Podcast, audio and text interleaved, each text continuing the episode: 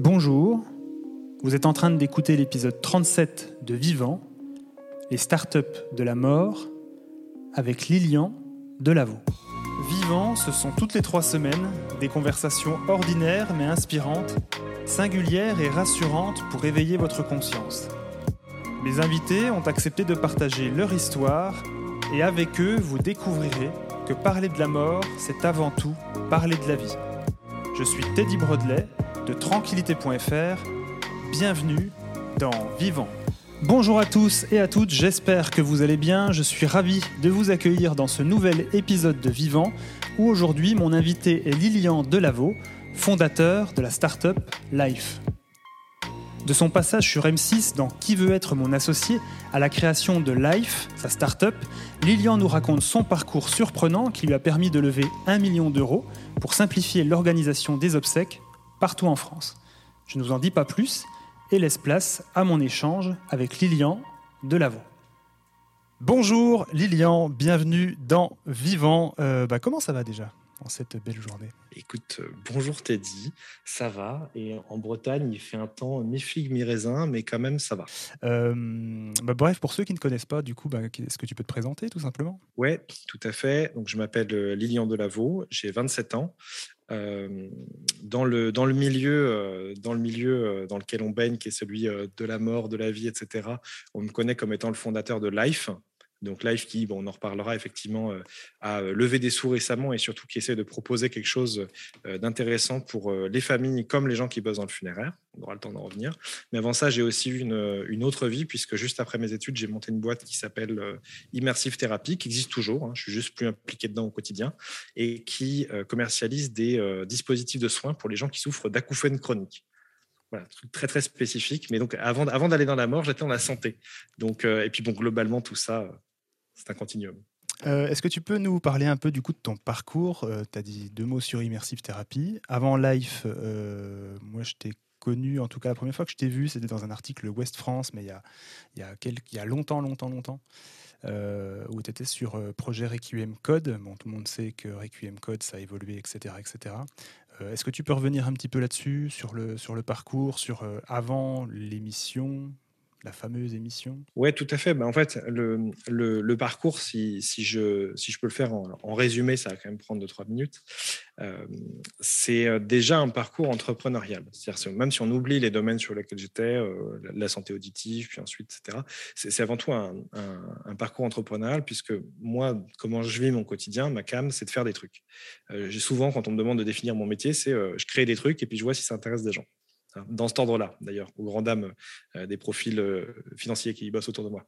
Euh, et du coup, en fait, Requiem Code, c'est une idée qui naît dans un contexte double. Le premier, c'est qu'il y a le décès de mon grand-père, je l'ai un petit peu raconté, puis c'est ce que tu avais dû voir dans cet article de West France il y a maintenant peut-être deux ans et demi, je pense.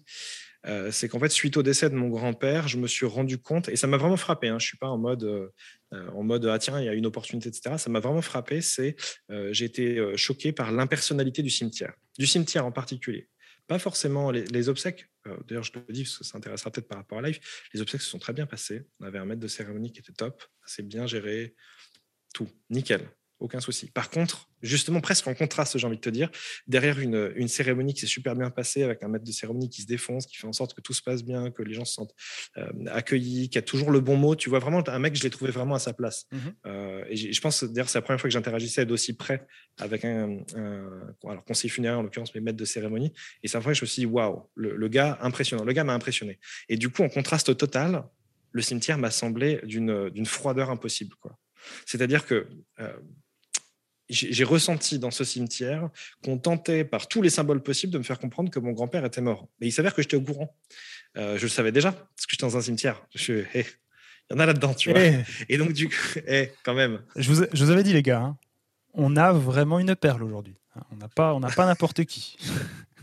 Non, mais c'est, et, c'est vrai que, et c'est vrai que du coup, euh, j'ai eu un peu peut-être cette réflexion qui, alors, peut-être quand on est dans le, euh, dans le milieu du, funéraire ou du néo-funéraire depuis pas mal de temps, peut-être que cette réflexion peut sembler naïve, mais c'est vraiment comme ça qu'elle m'est arrivée, moi. C'est je me suis dit, il y a quand même moyen de mettre un peu plus de vie là-dedans, en fait.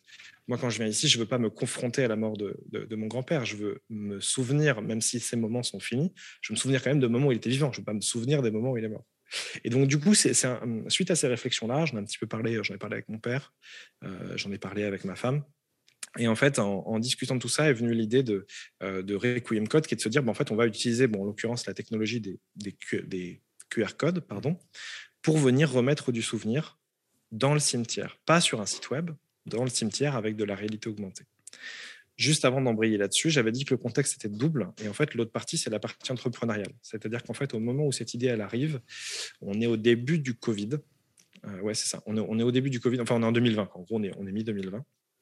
Euh, mon grand-père n'est pas décédé du Covid. Et d'ailleurs, on a eu la chance d'avoir pouvoir faire son, son, enterrement correctement, ce qui n'était pas le cas quelques semaines plus tard. je pense que j'ai eu beaucoup de chance là-dessus, en un sens, de pouvoir y assister et de ne pas être confronté à, cette situation très très chaude vis-à-vis de l'interdiction de se réunir et tout et tout. Euh, et d'un point de vue entrepreneurial, à ce moment-là, il faut voir que euh, Immersive Therapy, c'est une boîte qui tourne. En fait, euh, les efforts qu'on met dedans, quand je dis moi, moi, mes associés et les salariés, semblent ni faire évoluer à la hausse, ni, ni à la baisse non plus d'ailleurs, le chiffre d'affaires, comment on arrive à aider nos malades, etc. Il faut savoir qu'Immersive Therapy, ça traite 2000 patients par mois à peu près. Ok on est quand même, voilà, on est quand même sur un système qui tourne, qui aide pas mal de patients, pas, pas, autant qu'il y a de patients euh, en France sur ces pathologies-là, mais voilà. Et, euh, du coup, en fait, euh, il y a plusieurs types d'entrepreneurs. Et moi, je suis plutôt un type d'entrepreneur, j'aime bien faire monter les trucs, les faire exister, mmh les amener à la vie. Euh, et du coup, cette phase un peu où il faut juste s'occuper d'une machine qui tourne, c'est vraiment quelque chose dans lequel je ne me retrouve pas. C'est quelque chose que je peux faire pendant un an, un an et demi sans problème s'il le faut. Mais forcément, au bout d'un moment, c'est n'est pas de la lassitude, c'est que je sens que euh, euh, voilà, j'ai envie, de, envie de faire fleurir des choses.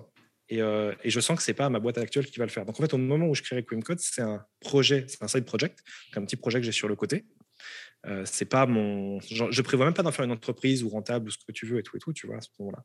Euh, mais quand même, c'est dans un contexte où je sais que plus le temps passe, plus je sens qu'il faut que je regarde ailleurs. Mmh Donc voilà un petit peu les deux contextes qui, qui m'amènent à, Requiem Code. Et ensuite, il va se passer une période assez creuse de quasiment un an, durant laquelle je développe les prototypes de Requiem Code.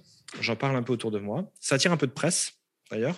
C'est un, un, outil que je maîtrise, euh, la presse, de par justement ma, mon ancienne boîte, mmh à l'époque ma, boîte courante. Je, je, connais bien, je connaissais quelques journalistes, etc. Donc j'avais un petit peu euh, parlé de l'idée, puis ça fait réagir en fait. De toute façon, ce sujet-là fait toujours réagir. Euh, et, je pense que quand on a le nez dedans pendant des années et des années, et même moi, tu vois, après quelques mois, je commence à, euh, à m'habituer au truc. Mais en fait, ça fait toujours réagir le grand public, les sujets liés à la mortalité. Et donc, ça avait fait réagir quelques journalistes qui avaient fait quelques articles, et sans doute celui que tu avais dû lire dans l'Ouest dans France. Et, euh, et donc, euh, ce, qui va, en fait, ce qui va se passer, et qui est peut-être le facteur chance aussi là-dedans, il ne faut pas se mentir, il y a toujours un facteur chance fort dans l'entrepreneuriat, même si on l'entretient, on, le questionne et tout et tout, euh, c'est qu'en fait, parmi ces articles de presse, il y en a un qui va tomber sur le bureau d'une chargée de prod d'M6 et qu'elle va décider, je pense, en décembre 2020, mmh de décrocher son téléphone et de me demander si ça m'intéresserait pas de participer à une émission qui s'appelle Qui veut être mon associé. Tu n'as pas pris l'initiative d'y participer non, j'ai pas pris l'initiative euh, d'y participer. Et pour être franc, au moment où elle me contacte, Requiem Code, c'est Requiem Code. Mhm. Live, ça n'existera que 7-8 mois plus tard, donc bien après le tournage. Je vais raconter un peu comment, si, enfin, si, si, ah si tu veux que j'en parle un petit peu. Voilà. Si tu le souhaites. Euh, donc, on est, on est vraiment sur euh, Requiem Code et Requiem Code. Et c'est toujours, même si en fait, plus le temps passe, plus je grignote de mon temps de travail pour bosser sur ce petit side project qui est Requiem Code. Et plus je me dis, bon, est-ce que vraiment je suis très utile dans ma boîte actuelle, etc. Donc plus je libère du temps, si tu veux, pour Equine Code. Mais à ce moment-là, on est encore au stade où c'est un, où un side project. Donc j'ai quelqu'un qui m'appelle et en fait, qu'est-ce qui va se passer? Euh, alors moi, il faut savoir que c'est une anecdote très très courte. J'ai déjà été contacté euh, quand j'étais, euh, quand je présentais ma précédente entreprise aux États-Unis. J'avais déjà été approché par Shark Tank, qui est la version américaine, mhm. qui est, ça s'appelle Shark Tank si vous voulez. C'est-à-dire qu'en termes de bienveillance, on n'est pas là. Euh, et, j'avais refusé à l'époque de participer à Shark Tank, donc qui est un peu, qui est un peu le même principe. C'est des investisseurs, tu viens pitcher dans des investisseurs et puis ils te mettent ou pas, etc. Mais en fait, c'est très télé-réalité. Ils te mettent des taquets. C'est vraiment fait pour ça euh, clash ou soit les mecs, c'est The Voice en fait. C'est-à-dire que soit, soit le jury chiale, soit il te dit euh, t'as aucun avenir quoi. Et, euh, et j'avais pas aimé la, démarche et même si j'avais été approché par, par Shark Tank, je l'avais pas fait. Donc en fait, quand, quand il m'arrive, je me dis tiens, qui va être mon associé?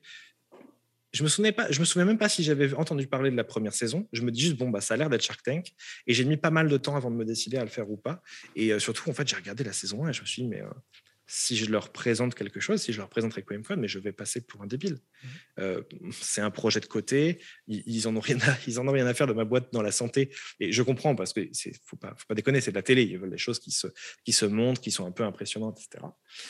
Et je me dis, c'est quand même, euh, c'est quand même dingue cette histoire, c'est que si j'y vais, euh, je vais présenter un projet qui est très très jeune, et ça me, ça me faisait beaucoup peur ça me faisait beaucoup peur. J'avais pas envie de passer pour un con. Et après, j'y ai, bon, j'en ai discuté avec, avec mon entourage, ma femme, mon père, ma, ma, soeur, ma mère, tout le monde qui était là. Enfin, qui était là, non, mais j'en ai parlé. Et ensuite, je me suis figuré euh, un truc que je fais souvent. C'est je me suis figuré dans 5-10 euh, ans, voire même sur mon lit de mort. C'est un truc que j'applique, j'applique mmh souvent. Je me suis figuré sur mon lit de mort et je dis est-ce qu'il y a un monde dans lequel je pourrais regretter de m'être amusé? Parce que je me suis dit, au pire, si ça foire complètement, je me serais amusé. Tu vois. C'est très important pour moi de s'amuser. C'est un de mes critères fondamentaux pour entreprendre une action. Je, je me dis, est-ce que je regretterais de m'être amusé et de passer sur une télé nationale pour présenter un projet, fut-il à l'époque pas très, très abouti? Je dis non, non, je, ne regretterai pas ça. Donc j'ai dit allez, on, y va, on tente. Euh, donc conformément à mon habitude, j'avais un quotidien tranquille et je l'ai complètement foutu par terre parce que c'est devenu giga stressant ce truc-là. Euh, parce qu'en fait, entre le moment où j'accepte et le tournage, il y a quoi? Il y a un mois et demi. Euh, la boîte, elle est déposée au greffe 48 euh, heures avant le tournage. Bien sûr. Bah oui. Bah, évidemment. Pourquoi pas? Sinon, c'est pas drôle.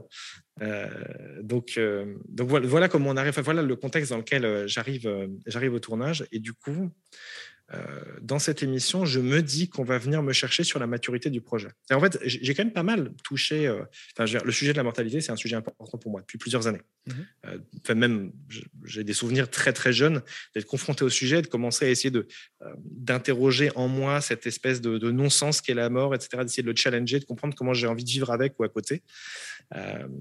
Donc, donc moi, je suis un peu habitué. Et je me dis bon, bah, moi sur ce sujet-là, il est un peu surprenant, mais on va surtout venir me chercher parce que le, le truc est pas mature, quoi. Euh, et, quand je vais passer, dans un contexte particulier, puisque normalement on est censé passer deux heures dans les studios et que suite à une heure technique, je suis resté 48 heures dans les studios. Ce qui fait que j'étais dans un état en fait où toutes les deux heures on me disait c'est à toi. Mais c'est pour ça que tu transpirais à la Et en fait, non. Pourquoi tu balances des trucs oh, comme mais Tout le monde a vu les images, tout le monde a vu. Non, par contre, j'ai réussi à dire zéro euro de chiffre d'affaires comme ça, avec beaucoup de fierté. Euh, mais euh, donc en fait, en réalité, toutes les ouais, toutes les deux trois heures, on me dit c'est à toi, et en fait non. Euh, pendant toute une journée et puis je passerai le lendemain en fin de matinée. Donc je reste, je reste très longtemps dans le studio. Je suis dans un état de, je suis à vif quoi. Je, mmh suis, je suis incandescent. Euh, et là, il se passe un truc finalement où je suis très surpris et euh, je m'étais tellement monté la tête sur le fait que ces investisseurs allaient me chercher sur le domaine de l'investissement. En plus, j'ai une boîte derrière moi. J'ai déjà été en contexte de levée de fonds. Je sais comment ça se passe. Que j'étais très surpris de voir que sur les cinq personnes en face de moi, il y en a quatre qui renient en bloc l'idée. Mmh je ne leur en veux pas personnellement, mais euh, par exemple, Marc Simoncini, qui dans toute la saison 1, à chaque fois qu'il y avait un candidat qui avait un truc à faire tester, était le premier à se lever spontanément pour aller tester. C'était un peu le monsieur testeur, il avait voir le truc. Et euh, je ne sais pas si ça a été gardé à l'écran, moi j'en, ai un souvenir vif. C'est que je dis, bah voilà, vous pouvez venir tester. J'ai mon téléphone dans la main, j'ai les codes qui sont posés pour montrer. Et je propose de venir tester. Et j'ai, et j'ai Simoncini qui fait, non, ça, c'est fort comme geste. Et je suis en ah, Monsieur Test, il a même pas envie de tester mon truc tellement il est mal à l'aise avec le sujet. Et c'est le cas d'un peu tout le monde. Il n'y a, que le, a que le fondateur de, de, Ledger qui, en l'occurrence, a dit Je n'y vais pas parce que je pense que le projet n'est pas assez mature. Et je le comprends. Hmm. Et, et, je, le comprends. Euh, enfin, donc je, me retrouve face à un mur de 86 heures, sauf un, qui, euh, qui est Anthony Bourbon, que je connais que médiatiquement à cette époque puisque voilà, j'ai un peu vu qu'il était euh, euh, gars parti de rien. Euh, globalement, c'est un peu la figure. je pense que c'est une figure un peu française du self-made man. Et pour le connaître personnellement aujourd'hui, c'est vraiment pas une vanne. C'est pas une, une, image qui se crée ou quoi, etc. Quand on sait d'où il est parti, ce qu'il a fait et où est-ce qu'il est aujourd'hui, même si, on le rappelle, il y a toujours un facteur chance, opportunité, etc. C'est quelqu'un qui s'est construit tout seul et qui, du coup, je pense, c'est un peu reconnu dans ce projet qui était très jeune, qui attaquait un marché ambitieux, euh, qui attaquait un marché euh, tabou. D'ailleurs, un peu plus tard dans l'émission, c'est Anthony le seul qui se positionnera favorablement euh, sur les sujets du sexe aussi, mhm. avec, je crois, Marie, si je ne dis pas de bêtises, de Puissante, qui était venue présenter des sextoys. C'est le seul qui va en fait être sérieux durant cette présentation. D'ailleurs, ça a été vivement critiqué, le fait que tout le monde se marre. Enfin, bon, voilà. Pour moi, les héros et Thanatos, la, mort et le sexe, c'est un peu des sujets qui ne sont pas très, très mis en avant dans la société. Et finalement, c'est le seul, en gros, en pour moi, sur Equilium Code, qui veut dire, OK, on, peut sans doute faire un truc ensemble. Euh, et, il va investir dans la société 40 000 euros. Alors, à l'échelle de ce qu'on voulait faire, c'est entre guillemets pas grand-chose. Mhm. Euh, Je dis ça parce qu'évidemment, quand je parle, quand je dis 40 000 euros, c'est pas grand-chose. Je le dis à l'échelle d'une entreprise qui se développe et qui veut développer des choses comme ce que nous on fait aujourd'hui.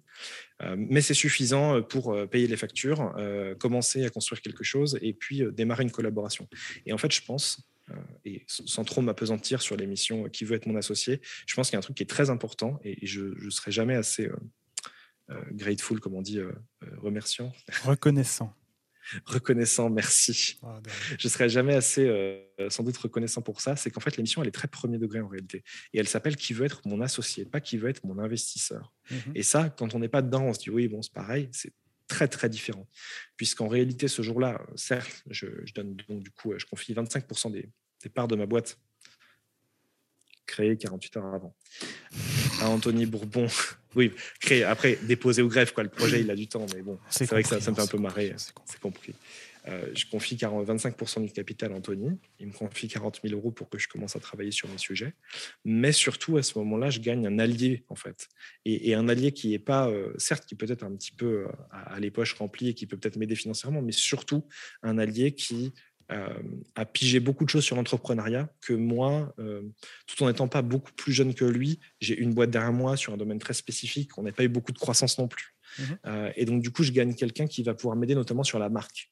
Mhm. Euh, parce que c'est son, c'est son, c'est le grand dada d'Anto, enfin, d'Anthony Bourbon, c'est la marque. Il adore les marques. Bon, Feed, tu connais, c'est une marque de, Ouais, une marque de, de- de nourriture, mais même dans les boîtes dans lesquelles il investit, il aime bien les marques fortes. Et en fait, ce qui va se passer, et, euh, et pour, pour clôturer un peu l'arc et la transition euh, un peu chrysalide vers life, en fait, ce qui va se passer, c'est que lors de notre premier échange qui a lieu peut-être, je pense, 6-8 semaines après le tournage, parce que les, la prod veut pas trop qu'on embête, veut, veut pas qu'on commence à échanger avec les investisseurs trop vite après le tournage, parce qu'ils ont d'autres tournages à faire. Donc, ils veulent qu'ils soient focus. Mhm. Mais bon, voilà, on respecte, on signe des contrats. Je suis engagé par contrat à deux, trois trucs, mais rien de, rien de bien grave, juste de ne pas les embêter euh, dans ce temps-là. Et en fait, euh, six, huit semaines après le tournage, on se retrouve en visio tous les deux. Et euh, un des premiers trucs qu'il va me dire, c'est Mais est-ce que tu n'as pas envie de faire plus?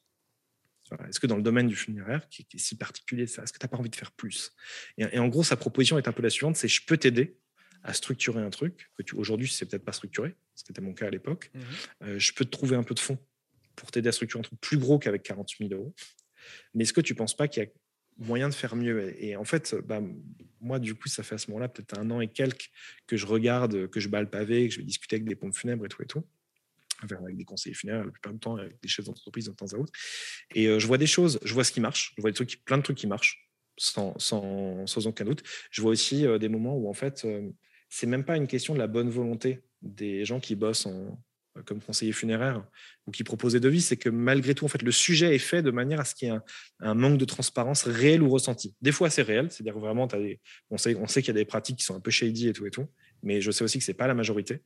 Euh, et euh, derrière, tu as aussi des moments où en fait les, pratiques ont beau être clean euh, sur, euh, euh, enfin les, référents pour les obsèques, les référents des familles pour les obsèques vont pas se sentir à l'aise avec la dont c'est passé, vont pas être sûrs. euh, Je vais le dire très clairement, même si ça s'est super bien passé et si ils ont eu un devis giga clean, ils vont peut-être avoir le sentiment de se dire est-ce que je me suis pas fait avoir, tu vois? Mhm. Et ça c'est dommage parce qu'en fait même si ça s'est bien passé du côté de l'APF, c'est un ressenti un peu euh, euh, au détriment finalement de la relation entre les deux.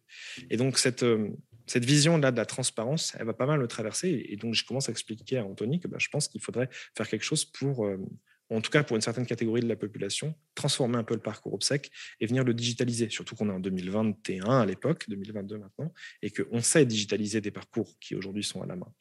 Et, euh, presque comme une blague, durant nos échanges, et comme je l'ai dit, euh, Anthony a un gros focus sur les marques, euh, on se dit, voilà, Requiem, Requiem Code, c'est encore trop dans le dans, la, dans, le, dans, le, dans une vision très euh, peut-être un peu passéiste. En tout cas, moi, c'est pas celle que je défends, même si je la respecte, euh, de, la, de la mort. En fait, j'avais mis Requiem Code juste que c'est un jeu de mots avec QR code. hein.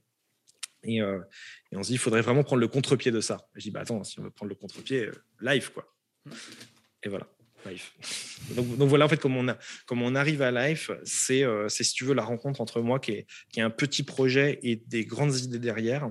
Et Anthony qui me dit, bah, écoute, le petit projet, on va, on va le continuer, mais on peut adresser les grandes idées dès maintenant.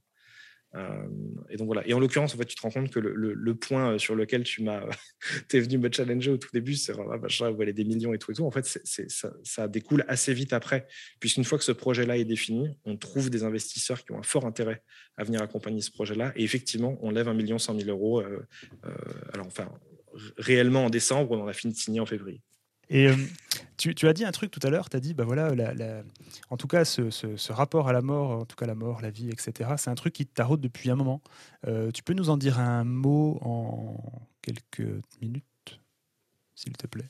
En fait, le souvenir le plus précis et, récent que j'ai, enfin, le plus vieux, je veux dire, que j'ai, je pense que je devais avoir peut-être 12-13 ans et euh, je commence à faire des expériences de pensée.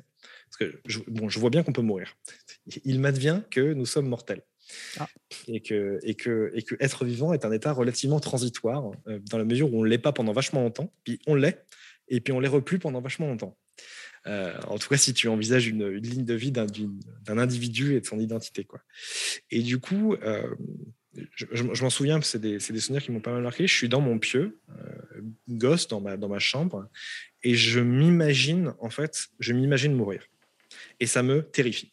Ça me défonce en fait. Ça me, ça me psychologiquement, c'est une gigantesque claque dans la gueule, surtout la première fois que ça m'est arrivé. Euh, et en fait, c'est presque une sorte de, je sais pas comment dire, c'est un peu comme euh, sauter dans le vide, même pour faire un, saut à l'élastique ou quoi, etc. À chaque fois, c'est une expérience que je dois faire consciemment, c'est-à-dire que ça, ça vient pas parasiter mon quotidien, ça me tombe pas sur la tronche tout seul. En plus, quand on, quand on est, euh, enfin, il a fallu que j'attende un certain nombre d'années avant que j'ai le sentiment que ça me concernait là, j'étais vraiment en mode, je suis jeune, j'ai 12 euh, ans, enfin, jusqu'à mes 18, même 20 ans, tu vois, je, je me sens pas concerné par le truc, mais volontairement, je me mets dans la situation. Et je m'imagine au bord du gouffre et ça me, et ça ça me déglingue. Et, euh, et, je commence à nourrir une aversion certaine pour le fait que la, la, vie soit limitée. C'est pas la mort qui me gêne fondamentalement. Et en fait, en off, tu m'avais posé presque pour, pour une vanne la, mort pour ou contre, et, et je t'avais dit euh, contre parce que parce que c'est pas parce que c'est pas choisi. Et, et je pense qu'en fait, très vite dans ma philosophie, je vais développer plusieurs choses. Un, je suis très content d'être vivant. J'adore ça je kiffe ça. Je, je, je, je, peux supposer, et je pense que je peux comprendre que des personnes soient dans certaines conditions, pour en parler si tu veux. Hein. Euh, j'ai mis pas mal de temps à comprendre. Aujourd'hui, je comprends que des gens puissent avoir envie d'en finir avec la vie pour plein de raisons. On mmh parle de, de, de, de, fin de vie assistée, de choses comme ça, etc., des choses qu'on peut faire en Suisse, tout et tout. Mais en tout cas, en ce qui me concerne, et jusqu'à présent, je suis profondément heureux d'être vivant et tellement heureux que je regrette déjà amèrement la fin, tu vois. Et ça va, ça va un peu me suivre. Et en fait, ce qui va se passer, c'est que c'est un sujet, mais auquel je pense, j'ai pensé peut-être. Euh, peut-être pas une fois par jour pendant, pendant mes, mes, depuis que j'y pense, mais quasiment en fait. Régulièrement, ça me Alors évidemment, depuis que je suis sur Life, régulièrement, puisque le, sujet euh, me touche. Et du coup, en fait, je vais faire quelques avancées majeures il y a 3-4 ans, tu vois, après, après avoir jonglé beaucoup avec le sujet.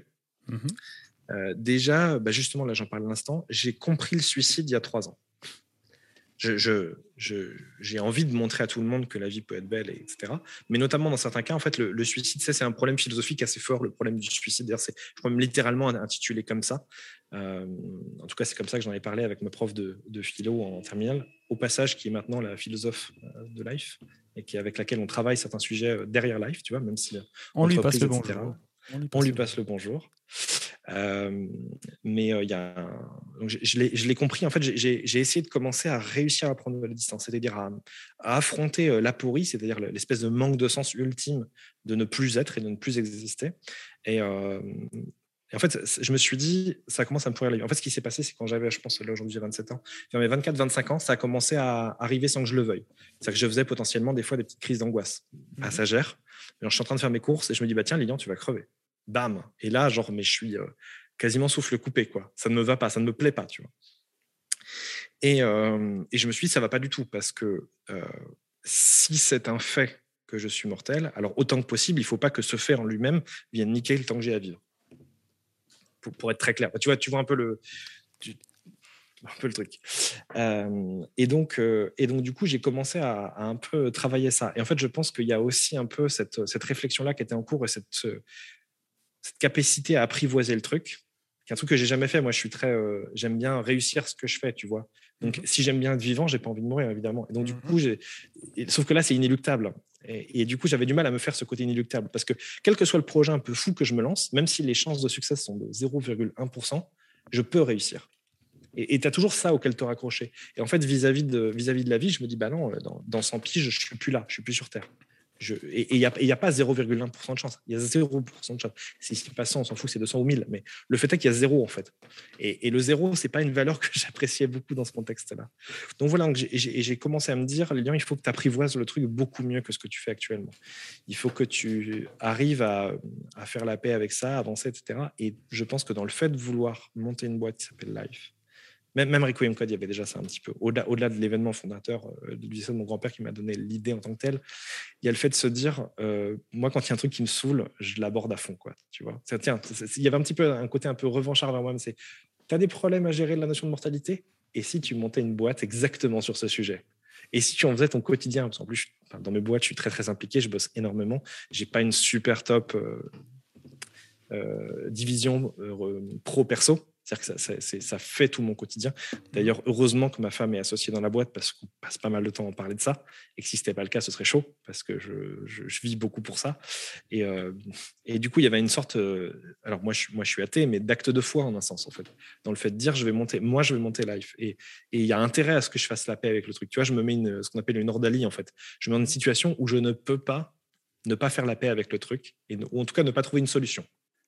Euh, et a priori, euh, dans le cas de la mortalité, à moins que j'ai vraiment, vraiment une pilule miracle, la solution sera une forme d'acceptation ou, des éléments dans l'acceptation. Je ne sais pas si, si j'ai été très clair, mais du coup, tu vois, c'est un rapport en fait dès le début assez conflictuel. Donc, donc oui, tu as été très très clair. Par contre, la seule question qui me vient, c'est pourquoi tu n'as pas monté une, boîte sur la cryogénisation ou quelque chose comme ça? Je sais que les Américains vont aller peut-être plus vite que toi, mais quand même. En fait, ça m'intéresse, mais les technos sont vraiment pas matures. Euh, c'est-à-dire que. Alors, vous voyez pas sa tête, hein, mais il me dit ça d'un air hyper sérieux. c'est assez. Non, mais. Ah, euh, en, fait, en réalité, quand je me confronte à ce sujet-là, euh, j'ai une. j'ai même j'ai retrouvé des notes récemment. Je voulais faire un projet que je, que je voulais appeler Lazarus et qui aurait été en l'occurrence une. Enfin, je voulais je voulais pas l'appeler Lazarus ou un, acronyme de Lazarus en référence à Lazare dans, la Bible qui est, un, ressuscité par Jésus. Pour un athée, ça fait bizarre, mais c'est pas grave. Euh, c'est une, des figures de la résurrection qui est comprise par un peu tout le monde. Et euh, je voulais à un moment donné lancer une newsletter sur toutes les technologies liées à l'allongement de la vie en fait, à minima, tu vois, sans, parler de vie, vie éternelle. Euh, et quand je parle de vie éternelle, je parle de vraie vie éternelle. Je parle pas de, je parle, pardon, excuse-moi. Désolé pour mon audience croyante. Quand je dis vie éternelle, je parle de vie éternelle physique, biologique, matérielle, dans ce monde. Euh, parce que, en l'occurrence, avec mes croyances, il n'y a que celle-là qui m'intéresse et je ne m'intéresse pas aux autres, à tort ou à raison, je le saurai dans 80 piges à peu près, euh, ou un petit peu avant.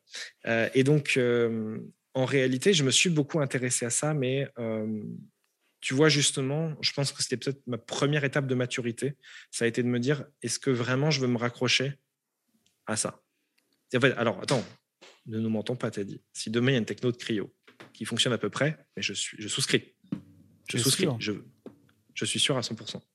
Alors, enfin, faut, faut voir les, les, différents trucs, mais si demain on peut se, on peut se s'uploader dans un ordinateur, mais genre je fonce aucun souci. J'aimerais éviter d'être enfermé dans, MS Paint euh, pour, euh, la, pour, une éternité, mais avec deux, trois exigences sur l'OS, ça ne me gêne pas.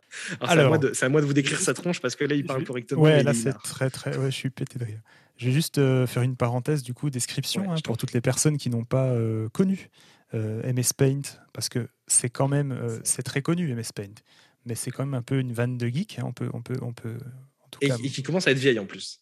Et qui commence à être vieille parce que moi j'ai 10 ans de plus que toi, donc tu vois un peu la, le truc quand même, c'est assez, assez fou.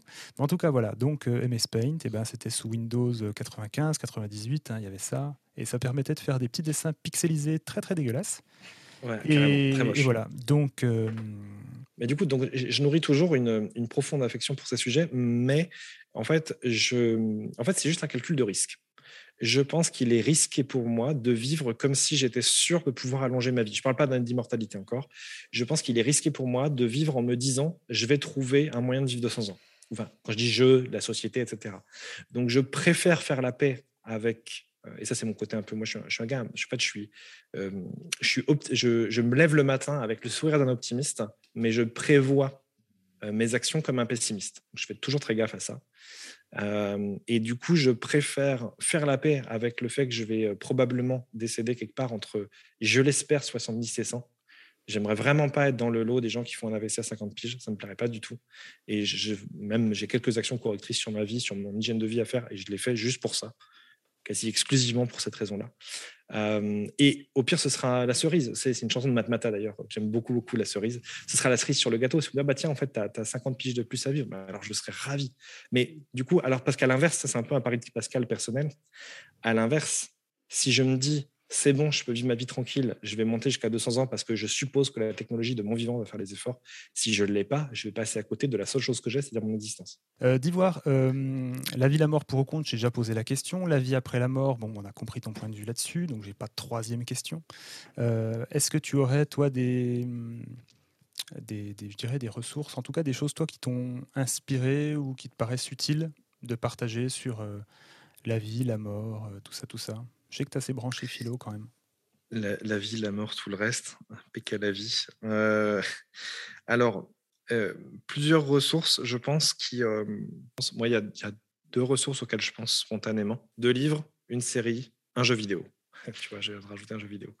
Euh, les deux livres. Le premier, c'est celui que j'ai lu vraiment au tout début de Life, qui s'appelle. Euh, alors, est-ce que je le dis? J'en ai beaucoup parlé. Hein, euh, j'en ai beaucoup parlé par ailleurs sur mes réseaux sociaux. C'est A Beginner's Guide to the End. Je ne sais, je crois savoir qu'il a été traduit en français. un livre de B.G. Miller et Shoshana Berger, si je ne dis pas de bêtises. donc voilà, vous pouvez trouver ça, Beginner's Guide to the End, qu'on pourrait traduire un peu, je ne connais pas la vraie trad, mais un peu par Mourir pour les nuls, ou plutôt La fin pour les nuls. Euh, et en fait, c'est un livre qui s'adresse aux gens, alors qui s'adresse principalement, et dans le ton, et donc à qui il s'adresse vraiment, aux gens qui se savent mourants. Euh, est-ce plusieurs années, est-ce plusieurs semaines, plusieurs jours? Ça, ça, s'est adapté.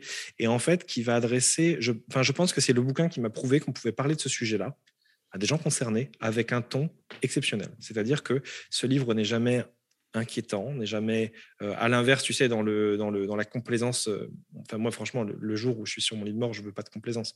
Je, ne veux pas qu'on me dise ah machin, mais si, ça va bien aller. Non, je suis en train de crever les gens.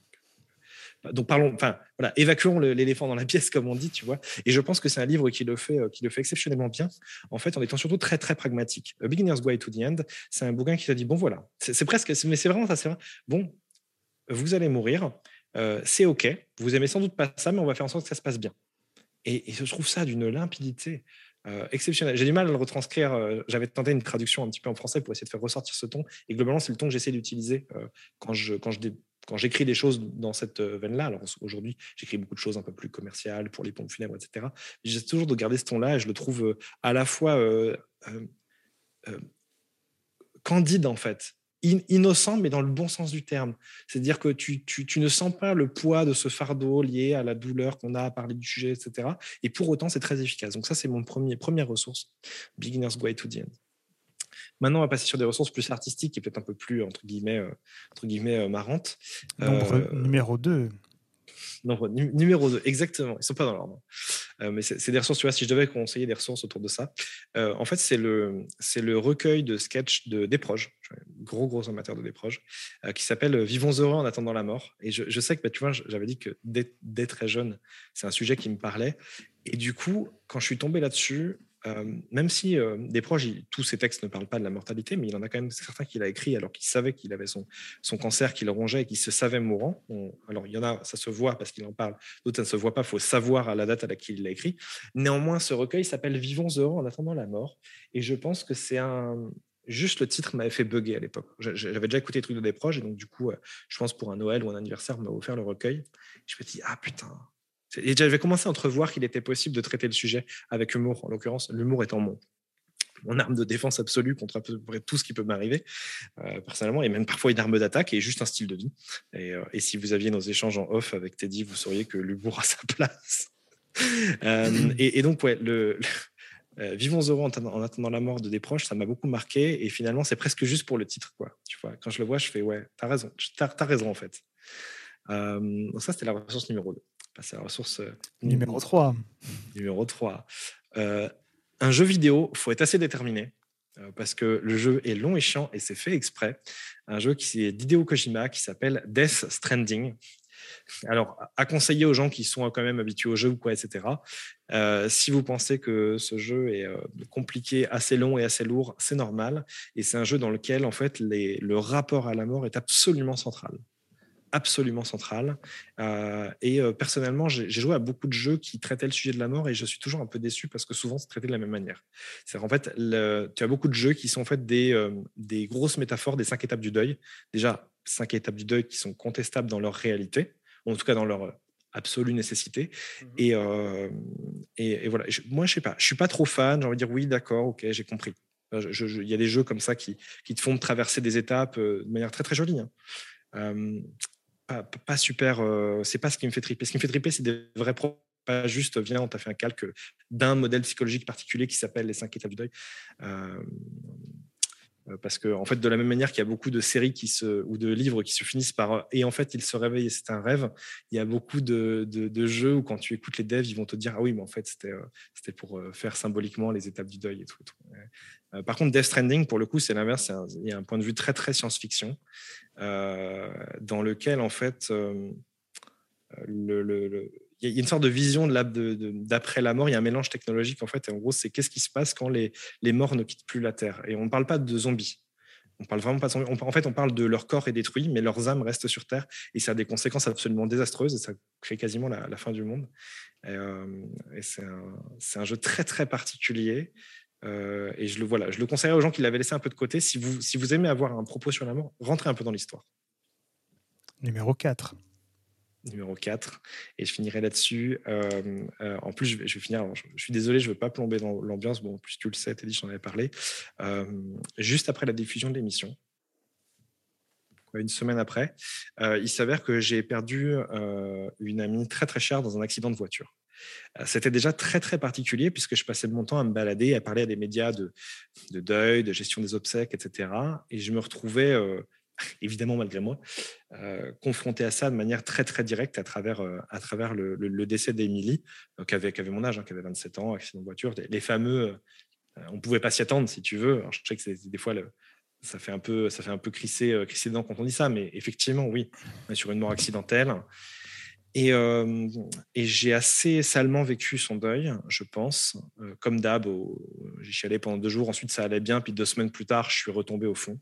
Et en fait, je m'en suis sorti à travers une série qui m'avait été recommandée longtemps avant par un, ami euh, euh, qui habite aux US, mais peu importe. Euh, il m'avait recommandé une série il y a bien longtemps et je savais que ça parlait d'un mec qui traverse le deuil de sa femme et je me suis dit, bah tiens, perdu pour perdu et déprimé, déprimé pour déprimé, je vais la mater la série. Et elle m'a fait un bien fou. ça s'appelle Afterlife sur Netflix avec Ricky Gervais. Et euh, c'est un, c'est mon type d'humour parce qu'en gros c'est un, gros Gervais, de toute façon est, formidable de base. On est bien d'accord. On est bien d'accord. Et, donc dans, Afterlife, si je peux vous vendre le truc, je pense que ça doit, ça doit se regarder. Euh, euh, vous le trouverez sur Netflix ou autrement. Et je crois savoir qu'il y a une version française pour ceux qui préfèrent. mais juste pour donner le plot, en fait, le personnage de Ricky Gervais perd sa femme. C'est un gars qui, qui, qui, qui, est, qui est très enjoué, qui joue beaucoup sur l'humour. Et en fait, suite euh, au décès de sa femme, du coup, il utilise un peu la dark, dark side de son humour, c'est-à-dire qu'il devient extrêmement cynique. Et en fait, dans la mesure où, suite au décès de sa femme, euh, à cause d'un cancer, je crois, dans le, dans le plot, euh, il décide de se suicider. En fait, il va pas le faire. Et puisqu'il a décidé de se suicider, il considère qu'en fait, il peut bien raconter ce qu'il veut à qui il veut, que tout n'a plus aucune conséquence et que au pire, si jamais il est emmerdé par une situation, il se foutra en l'air. Ça, c'est le plot de la saison 1. Et en gros, qui est une réaction qui, qui existent chez des gens.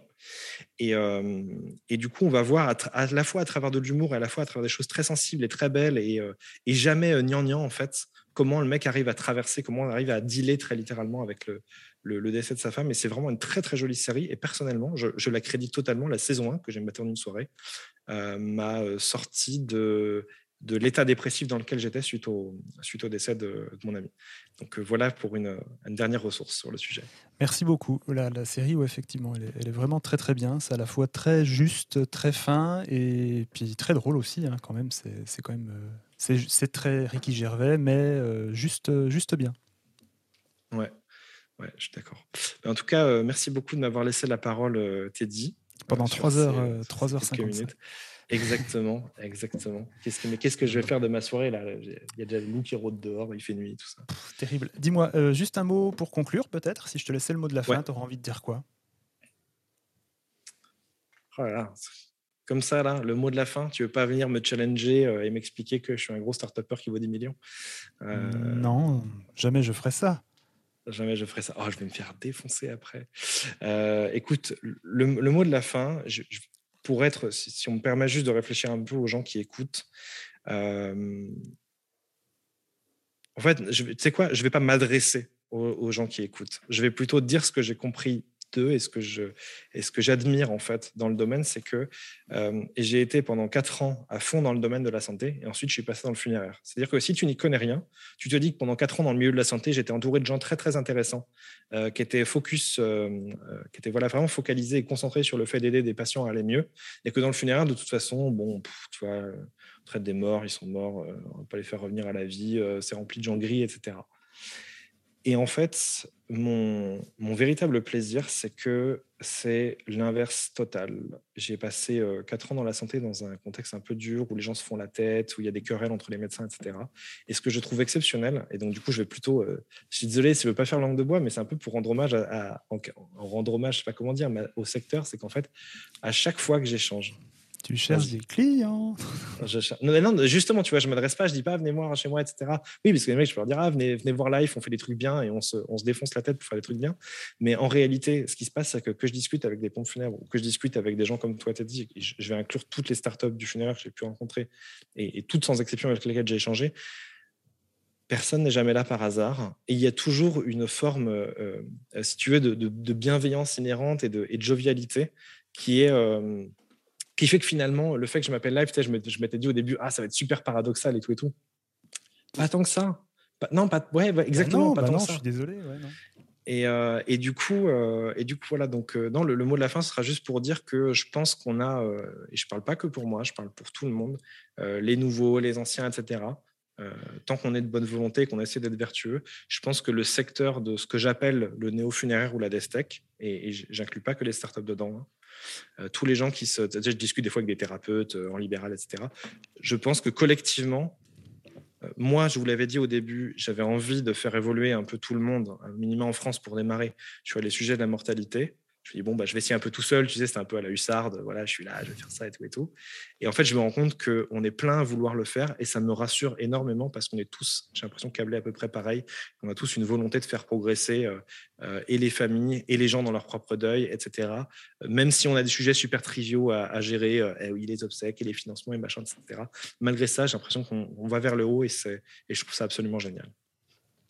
Merci pour ce chouette mot de la fin, euh, mon cher Lilian. C'était super, euh, écoute, super intéressant de, voir un peu l'envers du décor et, euh, et, voilà, et puis permettre aux gens qui, ben, te perçoivent que à travers l'émission, bah, du coup, de te découvrir autrement. Et je pense que c'est important aussi. Et bah, écoute, je te dis belle fin de journée, prends soin de toi et à bientôt. Merci beaucoup, à bientôt, ciao. Voilà, j'espère que cet épisode vous a plu. Si c'est le cas, je vous invite à laisser un avis 5 étoiles sur vos plateformes de podcast, Apple et Spotify. Vous pouvez également partager l'épisode sur vos réseaux sociaux ou simplement laisser un commentaire. Ça aide beaucoup Vivant à se faire connaître. N'oubliez pas de vous abonner sur les différentes plateformes de podcast, Facebook, Instagram, sur ma page LinkedIn, at Teddy ou bien sur la chaîne YouTube du podcast, at Vivant Podcast. Je vous donne rendez-vous dans trois semaines pour un nouvel épisode. Mon invité sera Sarah Roubateau, anthropologue, auteure, écrivaine et artiste. Avec elle, nous parlerons de nos aînés, de nos vieux, comment prendre soin de nos vieux, quelle image la société en a? Et comment nous pouvons collectivement l'améliorer? Ça sera le sujet donc de Vivant, pas un épisode sur la mort, mais un épisode sur la vie. D'ici là, prenez soin de vous.